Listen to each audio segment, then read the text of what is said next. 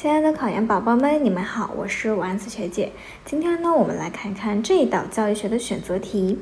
教师帮助和指导学生学会身份认同和角色定位，使其呢自觉按照角色要求为人处事。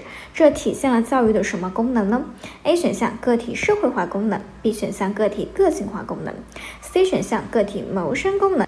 D 选项个体享用功能，这道题呢考察的是教育的功能。我们来看看解析。个体的身份是个体在整个社会结构当中的地位，人所从事的职业与人在社会中所处的一个地位，在很大程度上都以其所接受的教育和训练为前提。教育呢是促进人的职业社会化和身份社会化的重要手段。